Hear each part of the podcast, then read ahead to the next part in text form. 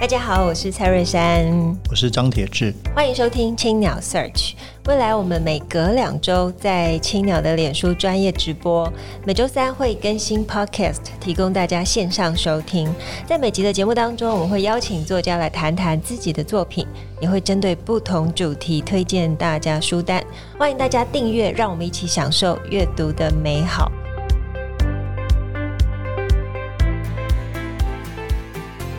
各位听众朋友，大家好，我是蔡瑞珊，我是张铁志，欢迎收听青鸟 Search。我们邀请到创作歌手、节目主持人阿洛卡丽婷巴奇拉与本书的撰述者蓝宇珍来到节目现场，来跟我们分享新书《那个用歌说故事的人》。二位好，好，大家好，好久不见，铁志，今天很荣幸上这个节目。没有，我们很荣幸，因为我觉得这是一本很特别的书，而且是关于被遗落的一段音乐史啊、哦，那是关于当年的一九六零年民歌采集。那就像民歌采集，其实是非常重要的，放在那个时代嘛，它是非常重要的一个文化运动。然后其中的角色就是阿洛的父亲林信来，是当时这个非常重要的原住民歌谣的采集者。我们先谈谈这本书，你怎么会有这个出版的念头、写作的念头？我觉得，因为作为一个民歌采集的父亲的女儿，其实长久以来这件事情是我的从小就知道的事情，就我一直没有去触及这一块历史。长大了之后，其其实爸爸的这本书就一直陈列在我们家的书柜。然后我开始慢慢对自己的身份认同，开始认理解了之后，才知道说，爸爸以前在花了那个毕生的心血在做这个。采集的工作是多么的孤独的一件事情，嗯、因为我才知道说，在那个他虽然是师大体系，毕竟他那时候跟随所谓的许长惠这些等等，他经历过一次台湾非常大的一个采集工作，但是他后来一个人走上了这条路，其实是很没有被别人所记得。是，那当然，我觉得这件事情对我而言，我我就会去想说，到底作为一个阿美族人，在当时作为一个唯一的阿美族人的采集者。他到底在那个时候在想的，他接触的环境，他的理解是什么？然后他怎么样开始进入到自己的歌谣体系，然后开始决定用自己的方法来做这么长久的，而且他是一辈子的计划。所以我就一直在想说，其实初衷也是一个想象，说我想要理解他那个。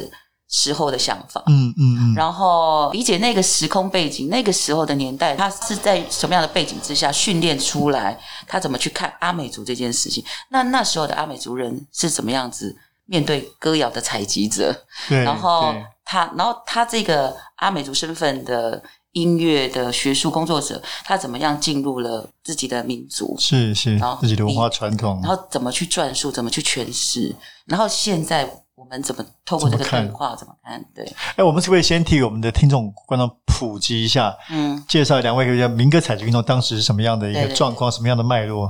宇珍，要不要介绍一下背景？好，民歌采集运动那个时候是在一九六零年代末的时候，那第一次采集是发生在一九六六年，然后那个时候大家比较知道是许长惠老师跟史维亮老师，嗯、他们两位都是从欧洲学音乐归国之后，然后怀抱着一个理念。那那时候的整个台湾艺文界的氛围，在开始关注一件事情，就是除了国乐跟西乐之外，我们自己土地上的音乐是什么？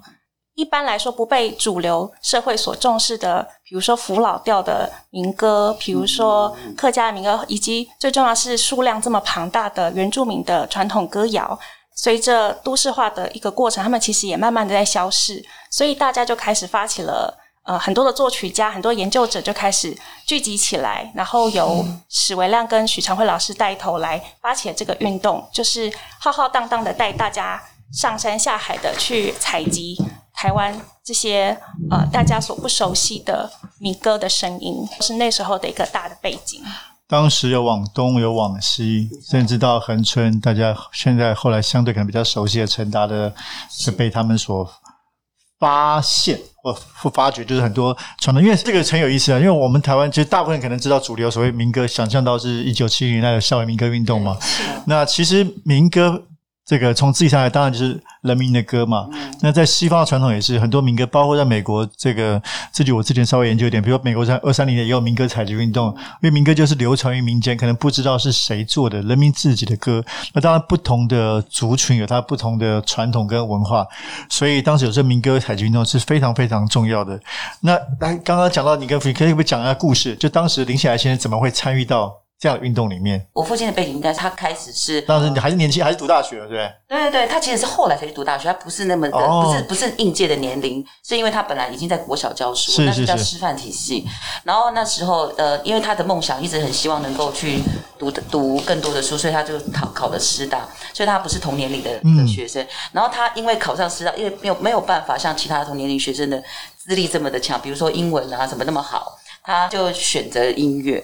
然后他本来想要念历史系，他就选择了音乐系。嗯，然后在音乐系里面就读的时候，那时候他就看到一个公告，就在那一年的一九六七年的时候，那那个公告就是许长惠跟史维东他们他们就是有一个大计划，就想要征征招了一些学生登报的，他就觉得哎，这个是可以去做自己的民族的采集，他觉得很好，而且原住民有关，对，他就是报名的。那当然，我觉得他自己是音乐系的学生，又是原住民，然后又会日语。又会阿美语这件事情，对团队来讲是一个很好的助力，所以那时候他们被甄选出来，其中有一个就是他。嗯，你给我们介绍他怎么去跟这个族人沟通，去让他们信任，然后那个采集过程，什么是采集过程？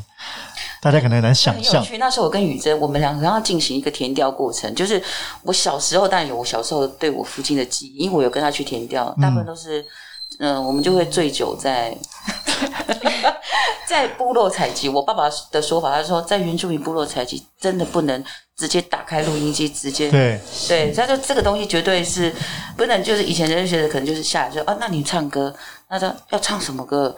为什么要在现在唱？然后唱歌当然有很多表达方式嘛。如果他就哎唱唱唱，说哎那这首诗歌是什么？像像我父亲就常常讲，然后就说，因为他早期在录音的时候，他其实基本上。呃，所有的学者们，他们都不太知道他那个族人在讲什么。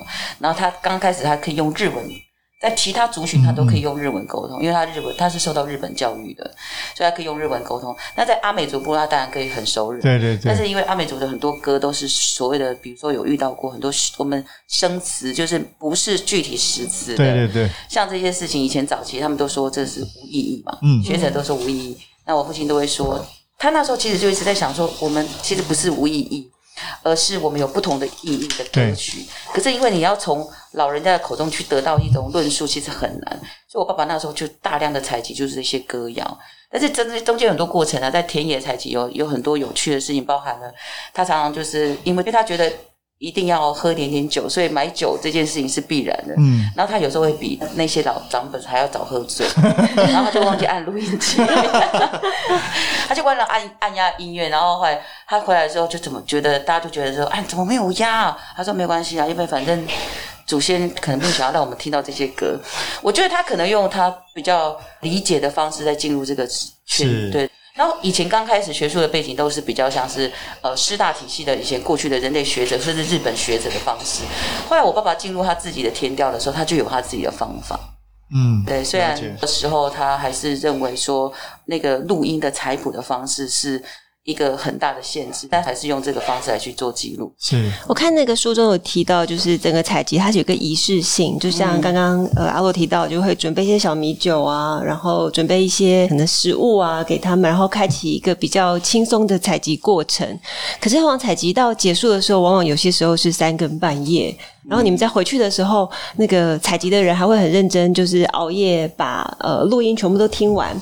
那当中好像有所谓感叹，就是外来音乐的进入到这个地方，所以到底原生的音乐是什么？里面就在书里面有这个感叹。因为我自己在读的时候，我就会在想，那到底什么是外来音乐？什么是呃你们听到的是最纯粹的声音？到底要怎么样去分辨？啊，这是一个很大的问，到目前为止不断在思索、不断在想的一个问题。因为我从小听传统歌谣，我就是父亲的录音机传出来的那些歌谣，或是我真的在实际上被爸爸带到的那个老人家唱歌的场域，这是我的初啼之声，就是面对这样子的环境的认识所谓的阿美族音乐的开始。但是我从小学音乐的时候，我是学西洋音乐，嗯。我就是学钢琴、学长笛，所以我到长大的时候，我觉得当我开始想要去意识到我要开始创作的时候，我就会觉得，哎，那我的工具是什么？然后我的内容是什么？那阿美族歌是什么？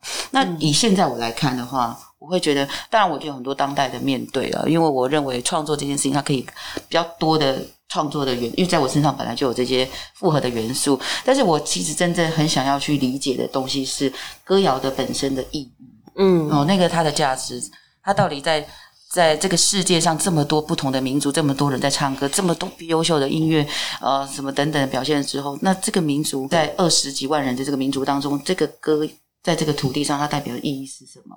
然后它的精神是什么？所以这就是我想要追寻的。嗯，那我没有办法完全的定义，我我也没有办法定义说所谓的阿美族的歌是什么。但是这本书很重要的意思就是，我很希望透过我跟我父亲的对话，我能够理解到阿美族唱歌这件事情，在过去但现在它终终究的价值是什么？那不歌不仅是只是唱歌哈，那过去被。被记录，跟我们后来怎么去解释这件事情，我觉得今天这是一个这本书比较重要的题目。没有错。哎，所以要怎么念？拉六歌谣的意思。对。所以，对对，刚刚这一点刚好，我想这这本书的核心了。嗯。那也许对很多朋友也不太了解，就是像对像歌谣，然后对阿美族日常的生活意义是什么？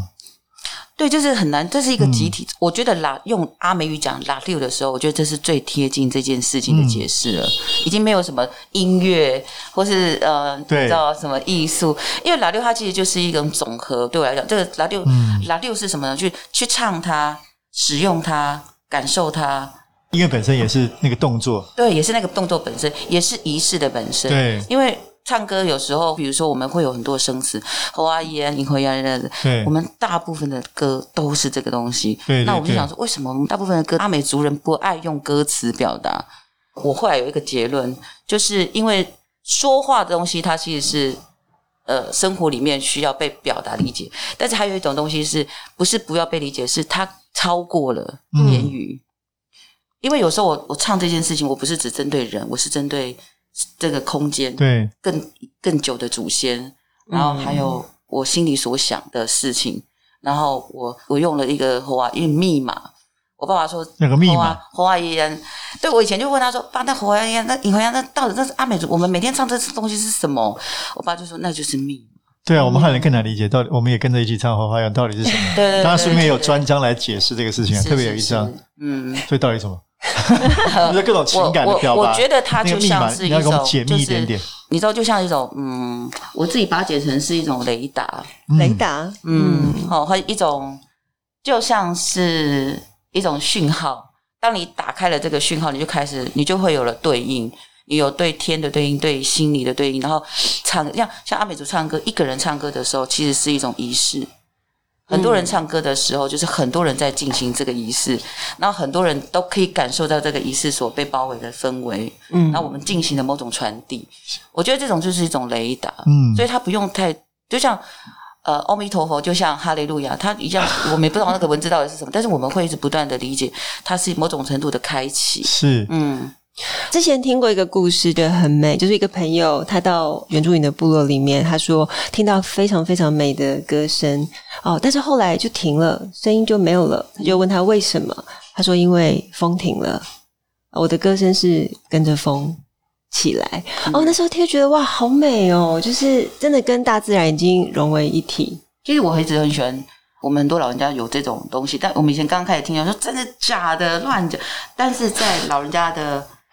呃，在仪式生命里面，嗯，的人的确就是这样。因为我在田野采集的时候，我就有遇到那个巫师，就是祭司。嗯，那祭司们他们过去大家会因为宗教的进来进来，对他们有很大的迫害。可是在祭司的仪式里面，跟思想哲学里面，它存在的就是这样。嗯，他就说歌是一种路，歌是一种路，是一种路，哈，就乌拉拉一大。然后，然后我们要喝一点点酒。就上路，嗯，哇，好美哦！对，就上了路，他就说走，我们，所以我们喝酒的时候，我们就会拿那个酒。嗯、然后你看，老人家以前在，其实我见过最美最美的唱歌的空间，拉六的空间，就是一群老人家在很久很，就是在晚上的夜晚，然后他们其实不是真的喝很多酒，他们就拿了一一杯，然后他们一杯酒可以喝很久，但是他重点是他们要一直唱歌。一直唱，一直唱，唱着唱着唱着，唱到后来会掉下眼泪，嗯、但是也是笑着的掉下眼泪。那个东西就是马拉论，我觉得那个歌就是唱歌唱到那一种境界。那我们就问老人家说：“那个那个是什么？”他就说：“当你上路的时候，你会感觉到你跟很老、很古老的、很久以前老人家够到。对，那个就是唱歌，就说唱歌要唱到这样。当你上路的时候，哇，嗯，那雨珍呢？雨珍在这一段书写过程中，觉得最大的收获是什么？觉得最大的收获是我本来可能我自己的文化养成背景就是一般说台语的家庭嘛，嗯，然后我对歌的认知，比如说我一开始也会问一些对他们来说，对阿洛或林青来先生来说比较好笑的问题，比如说我说，哎，谁最会唱歌啊？或者是这首歌的标题是什么？那随着我听在他们两位的对话跟说故事的过程里面，我才逐渐的发现说，说我其实不能拿我自己原本对于歌曲的想象跟思维来套在他们身上。比如说，他们的歌是一开始是没有标题的。比如说，我们看到什么爱情歌、迎宾歌。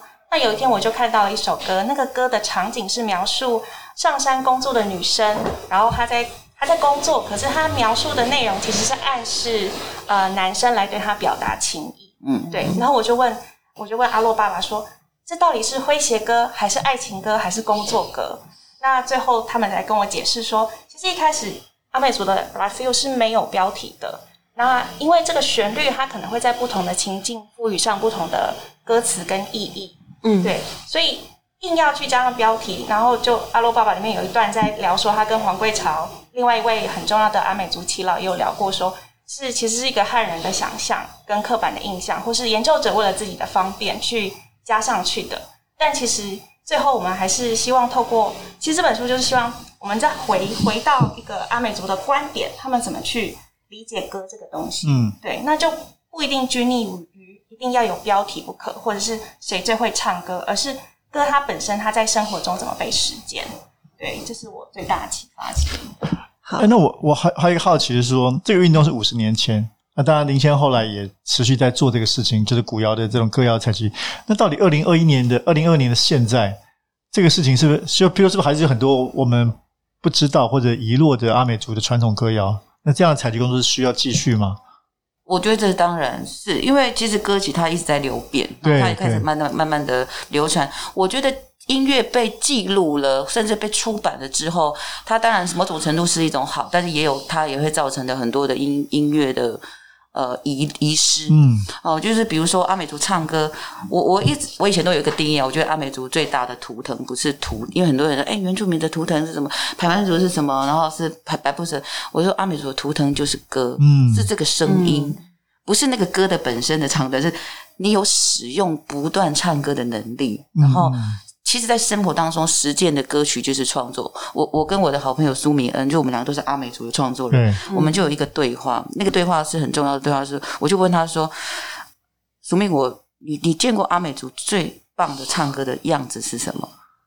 他就嗯，就就我我就跟他提到，我说我唱我见过最棒的样子是阿公阿妈，他们是随时都可以创作。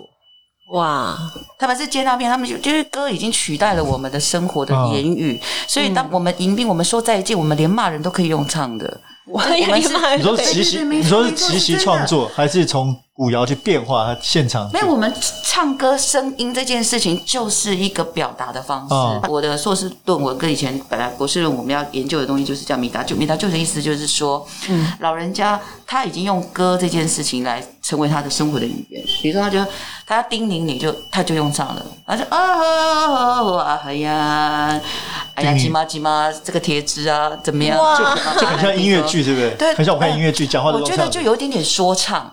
哦，就对对对，那就是他，他其实是用唱的，然后众人还可以打唱。对这样我很这样我会很想被骂哎、欸，对，被骂叮咛的哦，关就是他都可以用唱的，嗯、难过也唱，快乐也唱，这就是他生命就是一种总和。嗯，那我就跟淑敏说，而且老人家跟老人家见面的时候，以前没有没有谢没有，我们刚才讲米米八六是我们阿美族没有谢谢。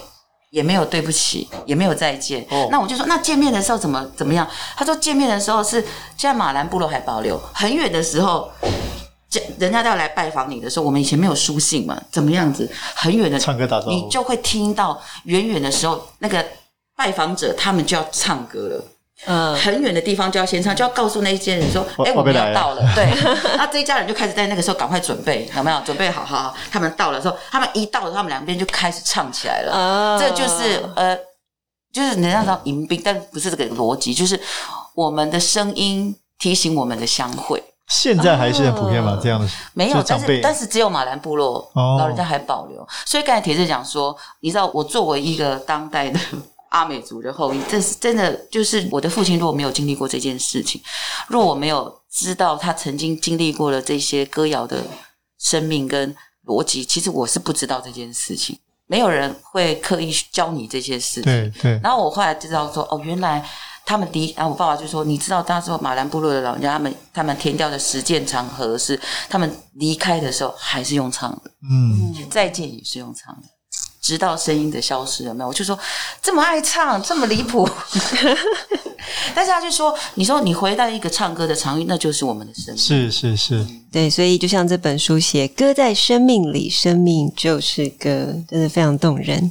好，那我们要请阿洛来帮我们推荐一本书给我们青鸟 Search 的听众朋友。推荐一本书是这本书，另外一本书对对对，最近宇珍也出了一本书，对最近对对对，我很想要推荐，没关系，直接讲，直接讲，对对。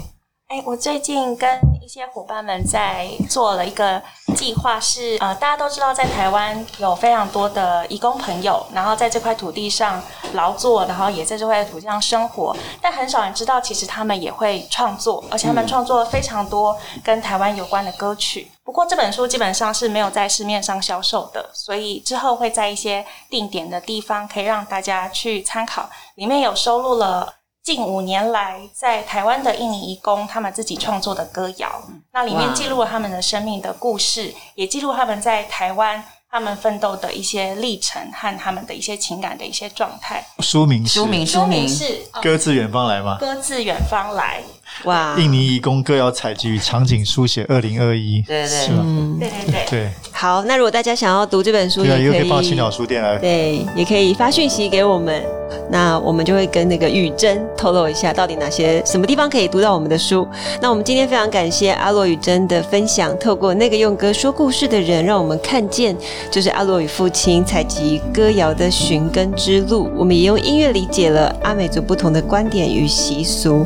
那么我们今天节目就进行到这边，非常感谢大家收听青鸟 Search。本集感谢正成集团赞助器材。如果大家喜欢节目，可以在 SoundOn Spotify 跟 Apple Podcast 上面订阅节目，留言回馈给我们五颗星，谢谢，谢谢两位。